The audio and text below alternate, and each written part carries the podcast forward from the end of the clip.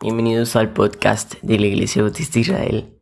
Acompáñanos en nuestra serie de devocionales del libro de Isaías con el pastor Orlando Collín. Muy buenos días queridos hermanos, estamos al lunes 23 de noviembre de 2020 por la gracia de Dios.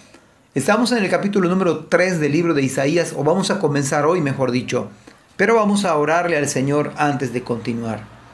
Señor, gracias te damos por tus cuidados, por tu gracia, Señor, porque podemos respirar, podemos, Señor, leer tu palabra, Señor, y estas son bendiciones que nos das.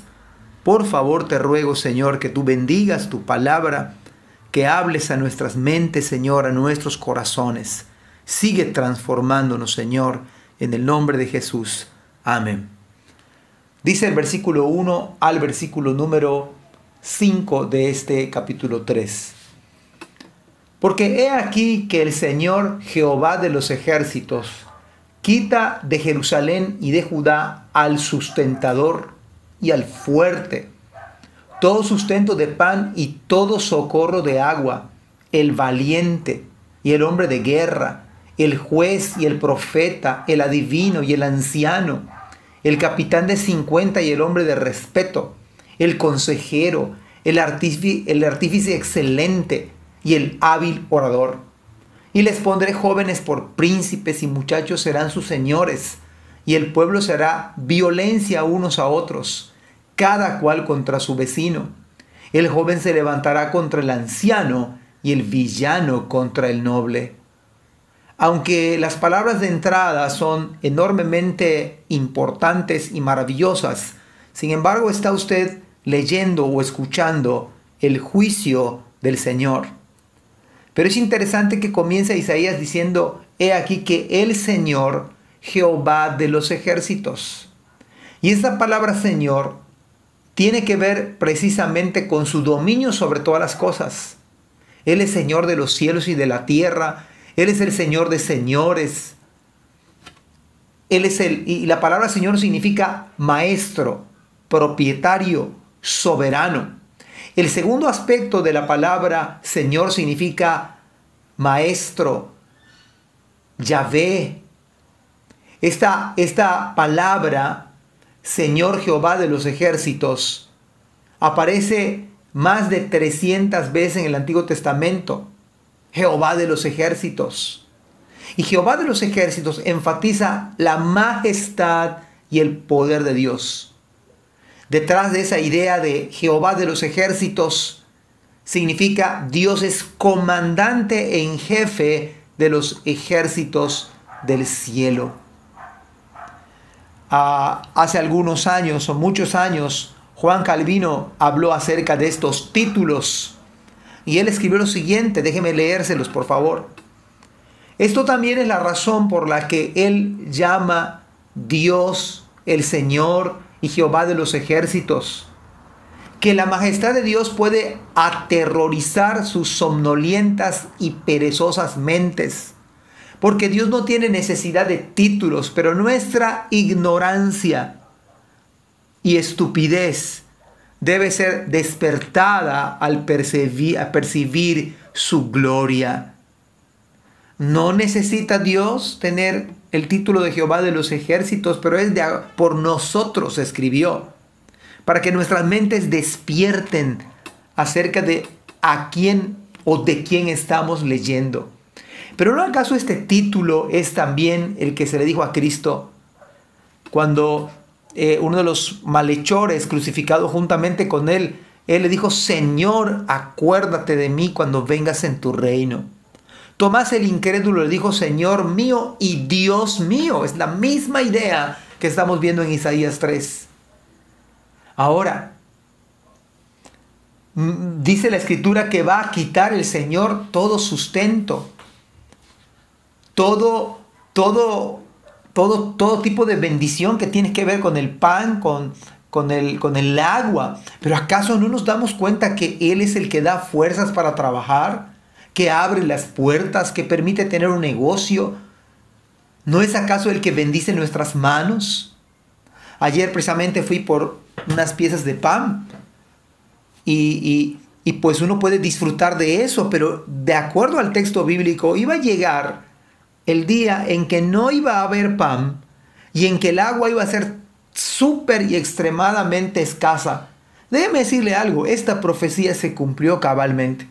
Cien años después, cien años después, Babilonia sitió Jerusalén. Y para horror nuestro, lo digo de manera puntual, llegó el punto en que las personas, escúchelo bien, comieron a sus propios hijos, comieron a sus propios bebés. Tan aterrador es el aborto que hoy se pretende legalizar, tan aterrador es este juicio. De tal manera que, que Dios mismo es tanta la rebeldía de Israel, es tanta la rebeldía de este mundo que dice el Señor, quita de Jerusalén, el Señor quita de Jerusalén y de Judá, Él al sustentador y al fuerte, todo sustento de pan, todo socorro de agua, el valiente, el hombre de guerra, un ejército de varones destacados, hombres de respeto, consejeros, artífices excelentes, hábil orador. Yo creo como nunca debemos valorar, debemos valorar a nuestros padres, a los pastores, a los gobiernos, a los médicos, a los bomberos, a los policías. Debemos valorarlos, debemos orar por ellos. Porque Dios puede quitar todo ello. Y en vez de eso dice la Biblia que, que como medio de juicio, como medio de, de castigo del Señor, dice, voy a ponerle jóvenes, voy a ponerle jóvenes por príncipes, muchachos serán sus señores.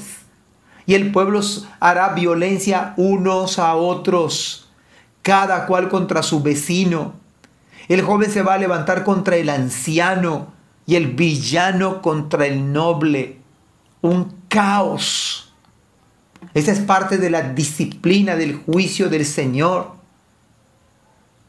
Esto hizo Roboam, el hijo de Salomón, en vez de consultar, consultó con los ancianos, pero hizo caso omiso al, al consejo de ellos. Hizo lo que los jóvenes le habían aconsejado y vino el caos. Ahora esto es terrible, es terrible. Es una manera en la cual Dios puede traer a juicio a una nación. Es maldecir, de alguna manera maldecir con líderes incompetentes e impíos. Traer maldición con eso para que la gente se arrepienta. A veces es la venida del juicio del Señor. Darle a un pueblo lo que su corazón perverso desea no quieren nada con el Señor. No se reconocen a las personas que se debe reconocer con respeto, con oración, a los padres, a las autoridades. Y Dios trae juicio. Dios trajo puntualmente 100 años después. Y usted lo puede corroborar. Lamentaciones. Lea el libro de Lamentaciones. El profeta Jeremías dice cómo ha quedado la ciudad populosa, sola, abandonada, Así que Isaías 3 nos debe llevar a la profunda reflexión. Nosotros estamos hablando de un Dios, de un Dios que es soberano y que es rey y es Señor. Que Dios ponga un temor reverente en nuestras vidas. Porque el juicio ha de venir, esto se ha cumplido, pero también tendrá su cumplimiento pleno antes de que venga Cristo y cuando venga Cristo. Esto va a colapsar.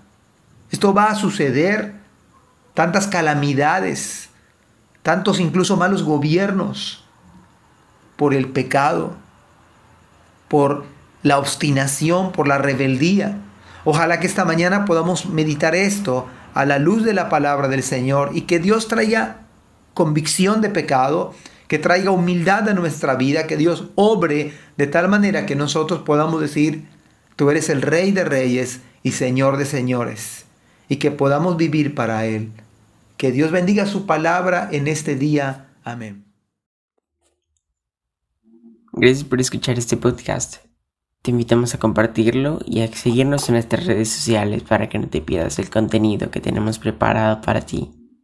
También nos puedes encontrar en nuestra página web www.ibismerida.org y contáctanos al correo ibismerida.gmail.com Gracias por acompañarnos. Hasta la próxima.